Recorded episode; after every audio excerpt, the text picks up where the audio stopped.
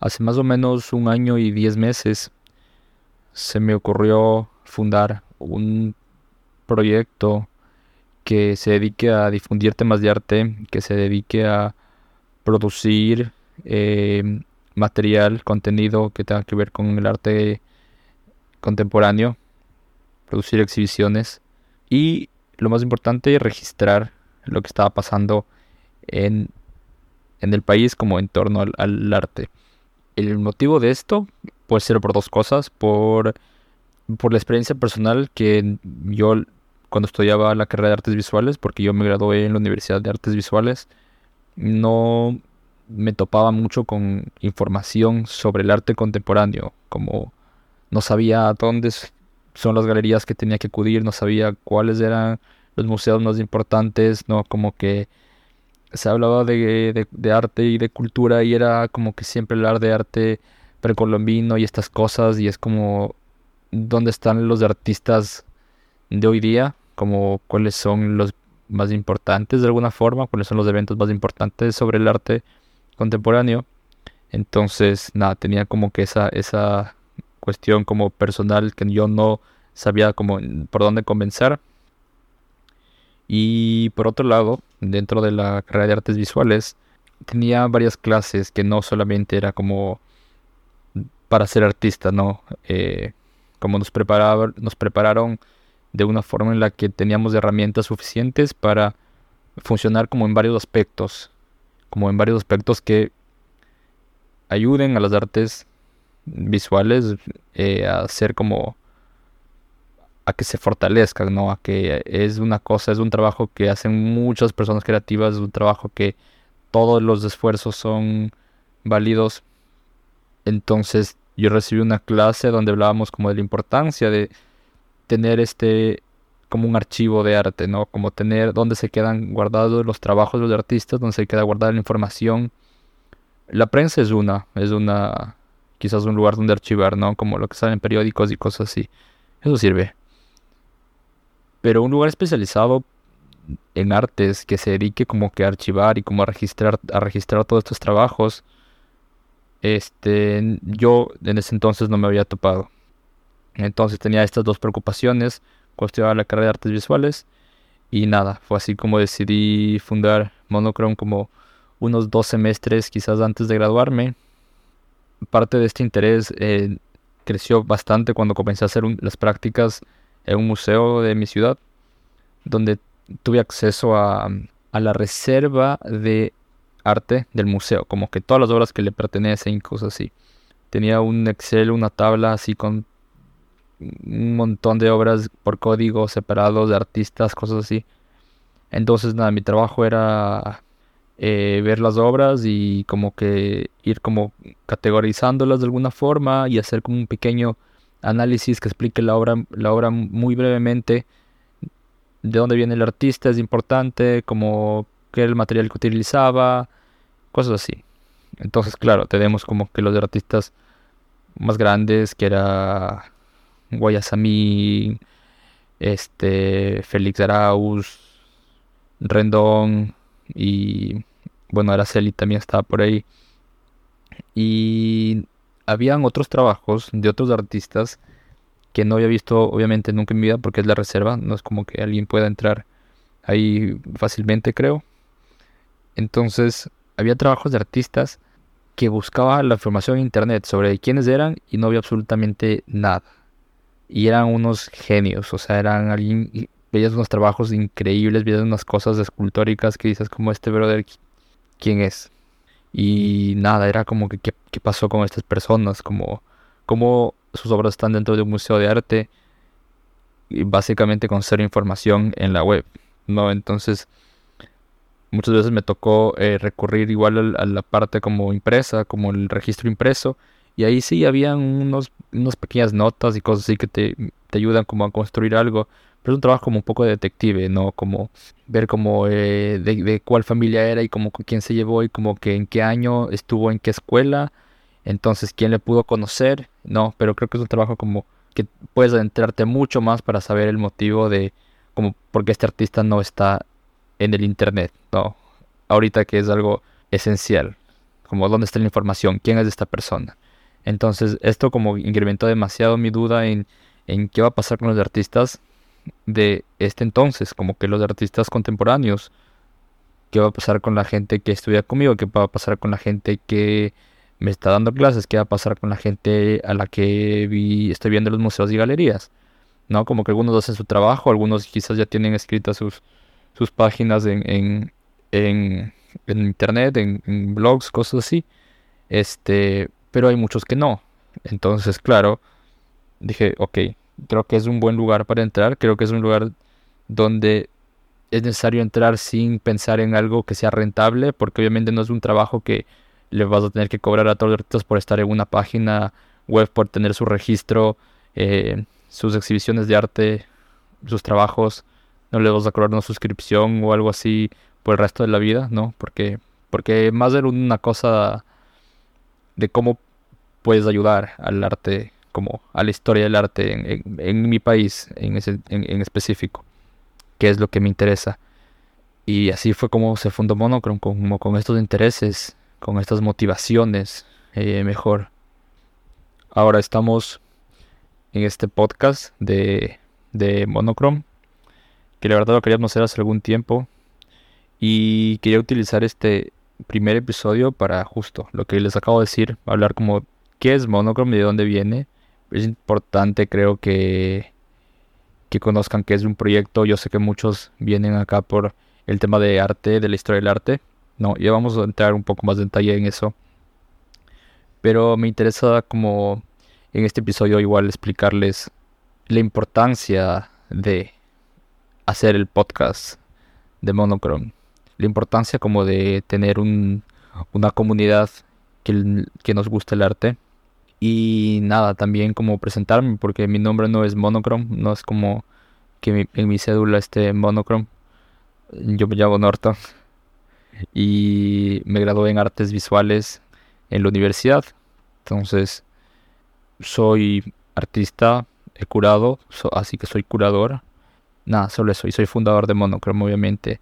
Eh, también es importante que conozcan que Monochrome es un proyecto autofinanciado y autogestionado con la colaboración de amigos, porque son amigos de la final todos los que ha ayudado a que este proyecto esté en pie, por algo no se ha caído y, creo que vamos bastante bien. Que nada, son como profesionales en, distintas áreas de este diseño, marketing, cosas de gestión, video, web, cosas así, ¿no? Que me han ayudado y me han motivado a que Monochrome sea como un proyecto estable ahorita y que funcione a largo plazo.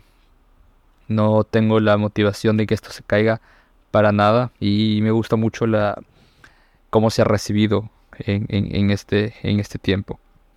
Algo también necesario eh, me parece que es reconocer las herramientas que ahora tenemos como creativos, eh, como gente que trabajamos en el sector artístico, porque eso es otra cosa. Yo desde que me gradué no he trabajado en ningún lugar que no sea con el campo artístico, como que no he trabajado para nadie, como no he tenido un jefe, he tenido la oportunidad de trabajar con artistas como muy cerca, con gente que ha curado, con gente de gestión, ¿no? Entonces, durante el un año y diez meses que he tenido Monochrome, que es bastante joven comparado a... No sé, no, no, no, lo, no lo vamos a comparar. Eh, pero todo el tiempo he trabajado como que en el campo artístico, ¿no? Entonces me interesa también que existe este espacio de, de, de como este podcast donde podamos hablar no solamente de temas de arte, de historia del arte, que vamos a hablar como conectar las obras de arte, este, quizás de la vida diaria, ¿no? Porque al final el arte no solo se trata de apreciar las obras, creo que va más allá, va como es muy importante como lo que pasa en tu vida, es muy importante lo que pasa en el contexto en el que el arte está desarrollando y creo que por eso es importante como hablar de una desde un lugar que quizás no todos tienen acceso a, ¿no? Porque quizás algunos están pensando en entrar a la carrera de artes, o quizás otros están estudiando artes, o quizás otros son graduados de artes, pero todavía no saben cómo, cómo adentrarse un poco en el, en el mundo del arte. Eh, y nada, podemos como utilizar este espacio para eso, para conversar de varias cosas que suceden, de cómo funcionan las instituciones, la estructura de alguna forma nacional e internacionalmente y quizás como pueden conocer cosas que no, no información que no tienen a primera mano, no, que les puede servir, les puede servir en su, en su trayectoria de artistas, de curadores, de gestores, o simplemente porque les interesa y hacen otras profesiones, pero les interesa cómo funciona el arte, creo que este es el lugar, este va a ser el lugar eh, donde ustedes van a aprender eso. Y nada, así es como llega este, este podcast en este primer episodio. También tenemos interés en, en que el podcast no se convierta solamente en un lugar de reflexiones infinitas hablando sobre como lo que le compete al arte. Creo que podemos, podemos bastante dinámico. No, no hay la intención de que esto se caiga para ningún lado, no, como solamente estamos muy metidos en el en, el, en la idea de que esto dure a largo plazo. La verdad que a mí me gusta hacer muchísimo. Eh, es como haber creado Monochrome y haber conectado con muchas personas, conocer a los amigos del arte, personas increíbles, como gente que no conocía y que no, o sea, gente que no esperaría que poder conocer, ¿no? Como que quizás en algún punto cuando estás como iniciando la carrera ves como a ciertas personas como, wow, este es un genio porque pinta de esta manera, o te gusta mucho su arte, o dices como que esta persona es muy inteligente, como muy chévere, tiene reconocimiento internacional, y en esta trayectoria como que solamente he llegado como a conocerles y a tener una buena relación con estas personas. Entonces eso se siente bastante gratificante. Y también, bueno, he conocido a, a como que esta gente que es muy, muy buena, muy buenas personas He conocido gente que es medianamente buena persona y he conocido gente mala también porque creo que en todas las carreras este hay de todo, ¿no? Es como parte de la de la existencia, básicamente como que parte de la humanidad es de que haya gente buena y hay gente mala. No, pero nada, me, me, gusta mucho la idea de, de, tener este espacio de para hablar y reflexionar sobre las cosas que pasan. Siempre desde la empatía siempre desde el cariño, no, no es como que vamos a, tirar odio ni cosas así, porque hay, hay, hay una relación media extraña también con el arte, ¿no? Como, y las personas a veces demanda odio, pero creo que está bien porque es un sentimiento humano también.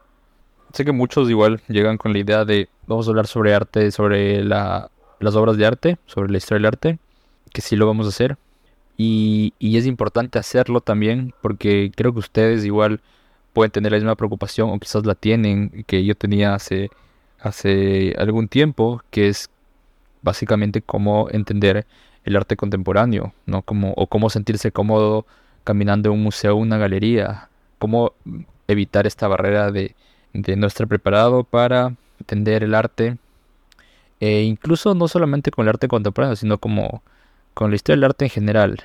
A veces esta información creo que se ha centrado como en no ser tan pública de alguna forma. A la final toda la información está en internet, pero ¿por dónde comienzas a buscar la información? ¿no? Como cuál es la línea de tiempo de la historia del arte, cómo la entendemos, como quiénes son los artistas más importantes, los que han marcado la historia creo que es importantísimo entender la historia del arte como entender la historia del, mundo, básicamente, ¿no? Como cómo llegamos aquí como humanidad también se refleja en el arte, cómo llegamos aquí dentro del, de la historia del arte, como qué pasó en, la historia del arte para que ahorita hagamos arte contemporáneo, para que ahorita cómo entendemos una pintura de Rembrandt y también cómo entendemos una pila de dulces de Félix González Torres, ¿no? Como no es la parte de verla como la historia del arte desde lo que es mejor y lo que es peor, de cómo el arte ha evolucionado, eh, cómo era malo al principio, ¿no? Porque no vamos a decir que el arte de los egipcios es una cosa mala, para nada. Luego vamos a sacar un episodio solamente de eso. Y nada, como entender de, de, de qué manera la historia del arte nos ayuda a entender como nuestra propia, nuestra propia vida, nuestra propia forma de pensar. ¿Por qué nos gustan unas obras de arte más que otras, quizás desde la estética, pero quizás también desde la idea, ¿no? Como hay mucha desinformación y, al mismo tiempo hay mucha información que no está siendo consumida. Entonces creo que una forma en la que ustedes se pueden acercar hacia el arte de hoy día es conociendo también como la, historia del arte, es conociendo los procesos, lo que implica ser un artista, lo que implica ser un curador o curadora, lo que implica trabajar en la parte de gestión dentro del arte, ¿no? Eh, ¿Cuál es la labor de una galería? ¿Cuál es la labor de un museo? No, porque no es como que el artista es alguien mágico que salió de la nada y crea arte y está, ¿no? Como a la final, esta es una profesión, una profesión que tiene muchísimo tiempo existiendo y que ha sido como pilar fundamental para la sociedad, porque la cultura es como algo necesario y es importante a veces como conocer, ¿no? Si así no nos dediquemos como en este, en este campo artístico, pero conocer cómo funciona. Creo que está bien para no juzgar y no decir estos artistas como son, son locos cosas así, ¿no? Como no caer en el, en el estigma de lo que significa trabajar en artes, ¿no? Y quizás como impulsar a las personas que quieren trabajar en artes, pero no, no son artistas, no, no se ven creando arte, que también hay como otras oportunidades de trabajar dentro de, de esta estructura artística sin ser artista. Lo lindo del arte es de que se alimenta de muchas carreras de alguna forma, como que de muchos conocimientos, como que tú puedes ser abogado y también entrar al mundo del arte porque es necesario, eh, conocer las leyes porque hablamos de derechos, derechos de autor y cosas así. Y también puedes ser periodista y dedicarte solamente como que al periodismo pero dentro del arte, puedes ser un crítico de arte importante, ¿no? Como está bien como conocer qué cosas puedes hacer dentro de, del mundo del arte. Y ese es el motivo también como la importancia de tener un podcast que hable sobre el arte y no solamente de las obras de arte. Hay podcasts buenísimos eh, que he escuchado, pero este no es el espacio como para hablar de una sola obra. Quizás sí en algún momento, como indagar en un solo trabajo me, parecería increíble como reflexionar. E, es, lo lindo de la historia del arte. Como no solamente entender la pintura, pero todo lo que hay después de eso, como cómo esta obra te hizo vibrar más que, otra. Eh, y al final son como reflexiones personales. Y bueno, es eh, como que es importante de que hay un espacio donde se pueda comunicar de alguna forma cómo, cómo se desempeña esta estructura. Por lo menos aquí en mi país, que es de lo que conozco, conocer las perspectivas de otras personas que también se dedican al arte, de los mismos artistas también, porque el tiempo de cada artista y el camino que que se ha hecho para lograr lo que está haciendo en este momento, quizás, o lo que se ve haciendo en el futuro, es como dentro de aquí del arte contemporáneo ecuatoriano, como los tiempos de los artistas son bien diferentes por diferentes factores. Y eso es importante también conocer, ¿no? Como, ¿por qué tú sí pudiste ser artista porque el otro no pudo ser artista? ¿Me enganchas? Como, ¿de quién hay culpa aquí? No hablemos como de la culpa desde los artistas son culpables de su propia inexistencia. No, no, no, sino como desde qué es lo que pasa en el mundo del arte justamente para que un artista sí y otro no. Que es, creo que es una duda que, que tienen muchísimos y es, y es como necesario aclarar esta información, ¿no? Como ser bastante transparente también en la, en la información del arte, cómo funciona, pero sé que, sé que hay muchas dudas y este espacio es para eso, para responderlas, para que ustedes se sientan cómodos al momento de consumir arte, para que entiendan la importancia de la cultura, del arte, ¿no? Y un lugar donde se puedan enterar como también como noticias de, del arte que pasan en el mundo y que quizás los medios que no son especializados en arte publican de manera como muy muy vaga o como desde lo que conocen, ¿no? Como, como muy general.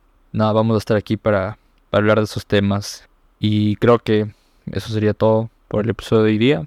Si tienen dudas, si tienen comentarios va a haber un lugar donde los puedan poner, que yo sé que si tienen, igual todas las ideas son válidas. Eh, este primer episodio no determina nada, pero era importante que conozcan como eh, la historia de, de, qué es Monochrome a la final, que, que no creo que exista. A ver si van a la página web, ahí hay un, ahí dice About y ahí está la información, pero si es que no lo han hecho, ya lo saben escuchando este episodio. Entonces es importante para que conozcan eso, también para que sepan quién soy, que mi nombre no es Monochrome, es Norton.